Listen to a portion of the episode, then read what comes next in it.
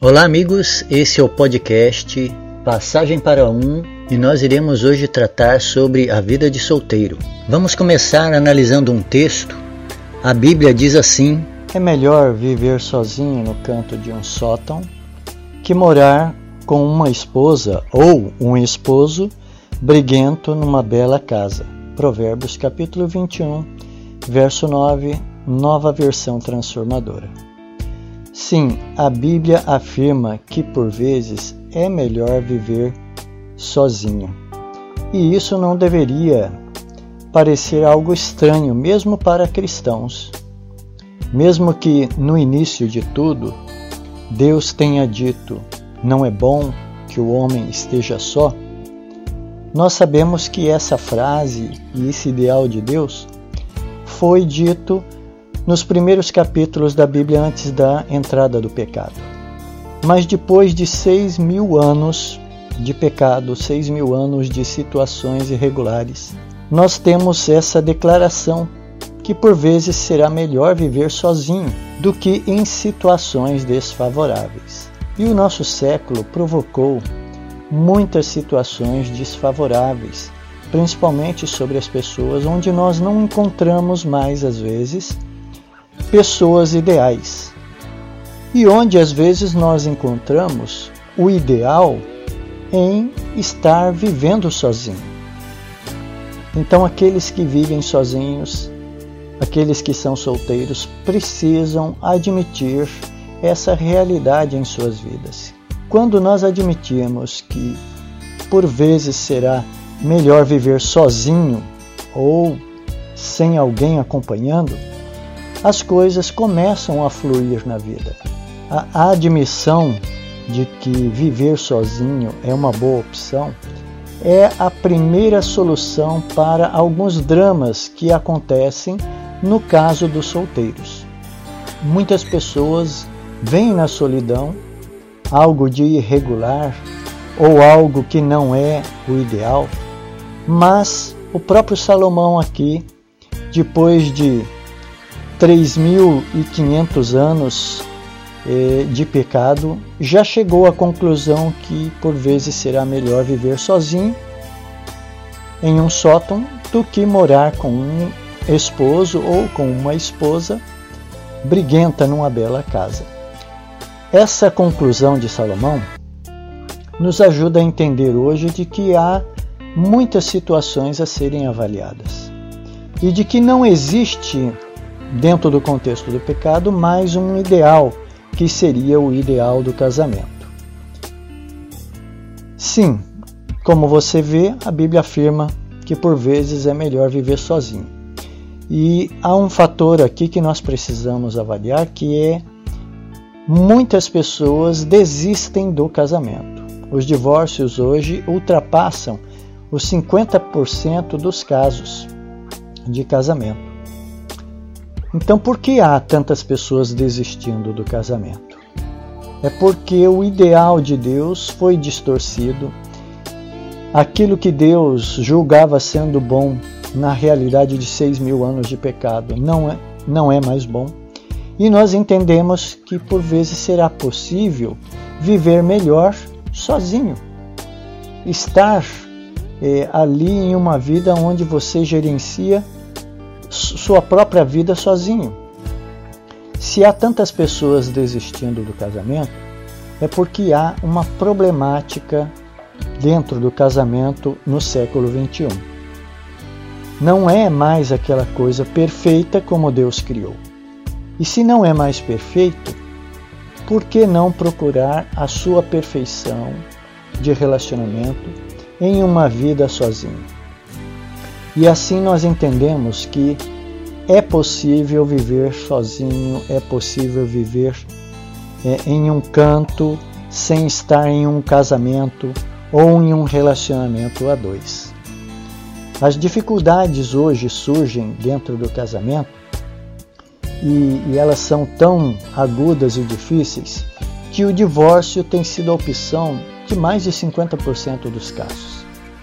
Não era um, um momento para nós avaliarmos né, se aquele ideal que a gente tanto persegue, se aquilo que a gente não conquista, que seria o casamento, não é mais uma boa opção, é o tempo em que nós vivemos. Né? É o último momento em que nós estamos vivenciando como realidade da existência humana. E talvez ficar sozinho seja a melhor opção neste século XXI. O casamento, na atual realidade em que vivemos, pode não ser tão bom assim, como eu já disse, quando Deus havia criado ele há seis mil anos atrás.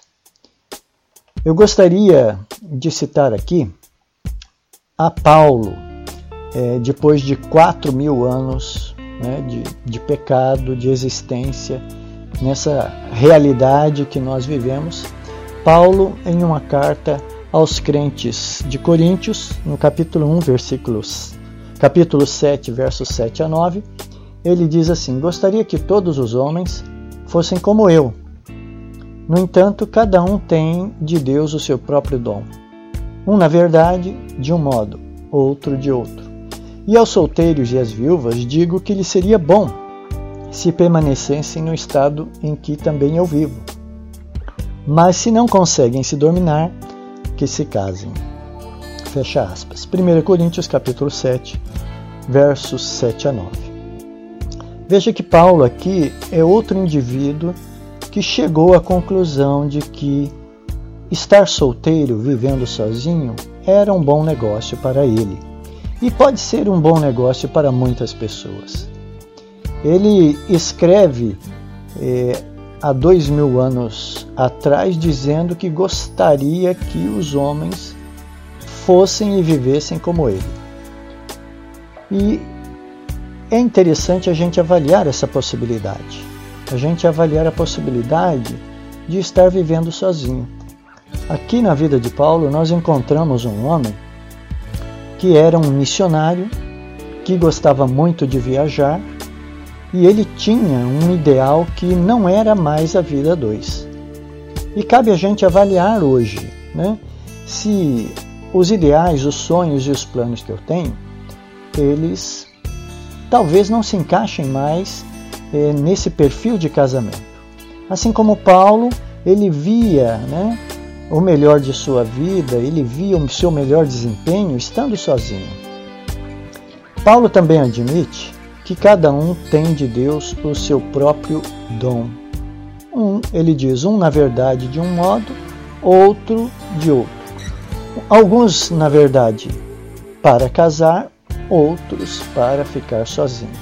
E essa é uma avaliação que o indivíduo tem de fazer. Como eu disse, às vezes nós escolhemos os planos, os sonhos, às vezes nós escolhemos a carreira, né, por exemplo, ou qualquer outro planejamento é, como prioridade na vida e não um relacionamento a dois. E isso é plenamente normal. Isso é plenamente viável. Algumas pessoas vão escolher seguir a carreira e serem excelentes profissionais, como Paulo era um excelente missionário, e ele entendeu que, vivendo dessa forma, ele poderia ser mais efetivo, ele poderia ter muito mais é, resultados e, obviamente, ele se sentia feliz. Ele chega a um ponto aqui do texto que nós lemos a dizer que aos solteiros e viúvas ele diz que seria bom se permanecessem no estado é, em que ele estava, que era de solteiro. Paulo aqui ele não só avaliava na questão assim de segunda vinda que ele imaginava que Jesus estava voltando. Ele imaginava a situação do casamento. Paulo era uma pessoa erudita, já havia estudado muito, eh, já havia vivenciado o casamento. Paulo já havia sido casado. Ele foi, antes de se tornar cristão, membro do Sinédrio, e para ser membro do Sinédrio era necessário a pessoa ser casada.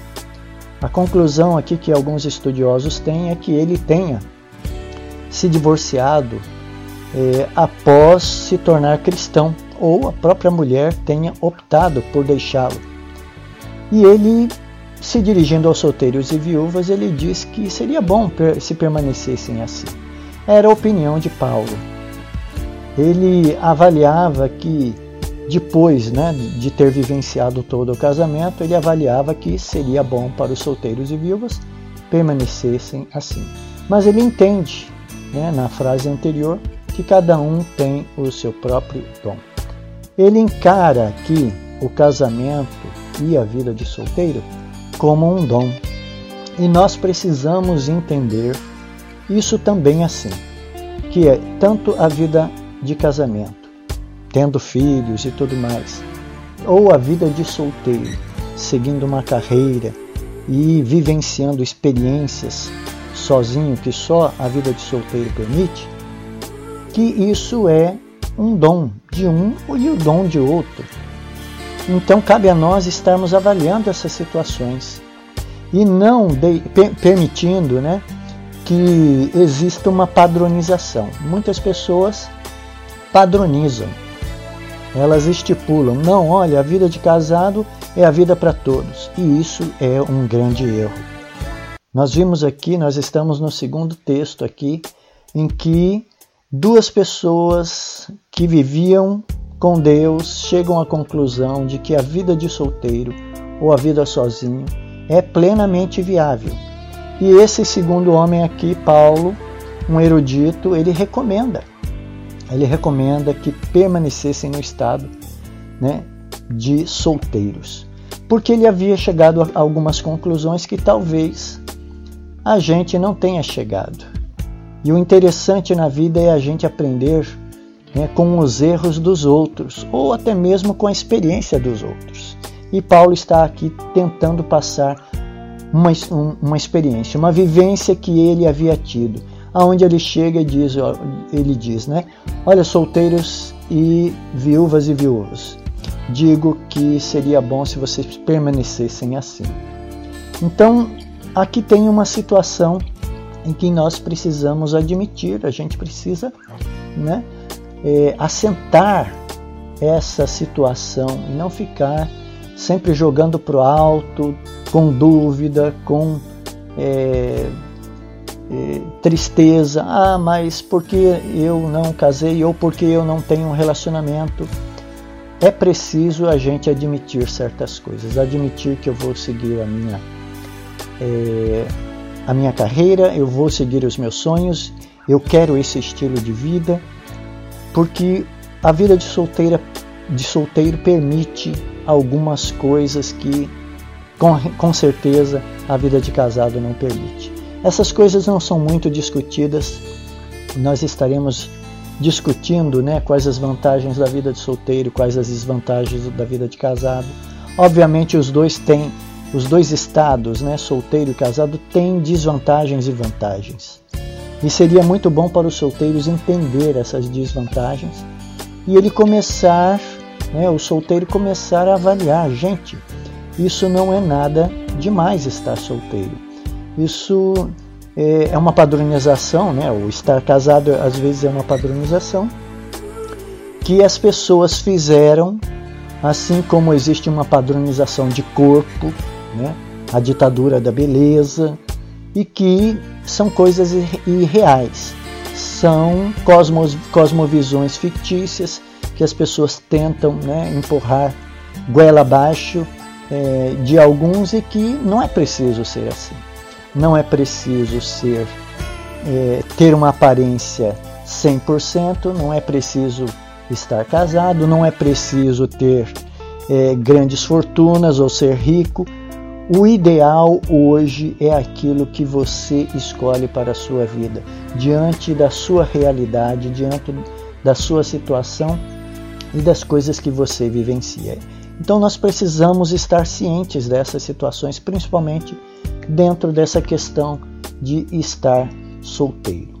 Paulo ele termina dizendo a sua declaração lá aos crentes da cidade de Corinto: se não conseguem se dominar, que se casem. Esse é um assunto para um outro diálogo, uma outra conversa que nós teremos, mas eu queria concluir aqui o nosso pensamento afirmando que a vida comigo mesmo pode ser saudável e boa. O indivíduo que é solteiro, a vida consigo mesmo, pode ser saudável e boa. Não existe saúde em um formato só. Não existe felicidade em um formato só. Nós vimos aqui Salomão dizendo que era melhor viver sozinho, e nós temos Paulo aqui recomendando isso. Né? Ele está indicando: olha, permaneçam solteiros, permaneçam aí vivendo sozinhos, viúvos e viúvas. Então, a vida consigo mesmo pode ser saudável e boa, não é algo irregular, não é algo errado, não é algo é, assim ah, negativo. A vida consigo mesmo, ela pode ser boa sim. Agora, nós precisamos entender também para aqueles que são mais emocionais que você nunca está só, você sempre está com Deus. Essa pode ser assim uma frase assim meio clichê, né? mas nós precisamos entender é, que Deus ele sempre vai estar conosco. Nós teremos sempre a presença do Espírito Santo. Nós teremos sempre ali a presença dos anjos e nós precisamos nos satisfazer com Deus. Ninguém precisa viver insatisfeito em termos é, de solidão ou de estar sozinho. Solidão é uma, é uma palavra muito negativa e que nós iremos conversar em uma outra situação sobre né, tudo que carrega essa palavra solidão, mas não é o caso de estar solteiro. Nem todo solteiro vive solidão, nem todo viúvo vive solidão. A gente vai discutir isso mais à frente. Agora, nós precisamos entender que nós nunca estamos sozinhos quando somos solteiros ou viúvos. Nós temos pessoas ao nosso redor. Nós temos companheiros de profissão, nós temos companheiros é, de universidade, nós temos companheiros é, às vezes de condomínio ou de rua, nós temos parentes, nós temos amigos. E isso não é estar só. E a gente precisa entender que viver sozinho é uma opção em nossos dias. Viver sozinho é uma escolha, é algo que às vezes né, você tem que admitir. Por quê? Porque toda a realidade, todas as coisas que estão ao seu redor te convergiram para isso. Então é a realidade do nosso século, é a realidade da existência atual, né, da esfera onde nós estamos incluídos no momento. Se tudo conduziu para isso, nós precisamos começar a admitir. E começamos, podemos começar a, eh, a admitir essas coisas, que viver sozinho seria uma boa opção em nossos dias para alguns. Sendo assim, amigos, aqui está apenas uma reflexão. Há outras postagens aí, há outros diálogos que você vai poder estar eh, ouvindo e a gente vai estar dialogando aqui. Você pode ir deixando seus comentários ou enviar comentários para o e-mail que está aí e a gente vai desenvolvendo muita coisa. Então fique na paz de nosso Senhor Jesus Cristo, que a sua vida seja repleta da alegria que só o Espírito Santo traz para a nossa vida. Um grande abraço.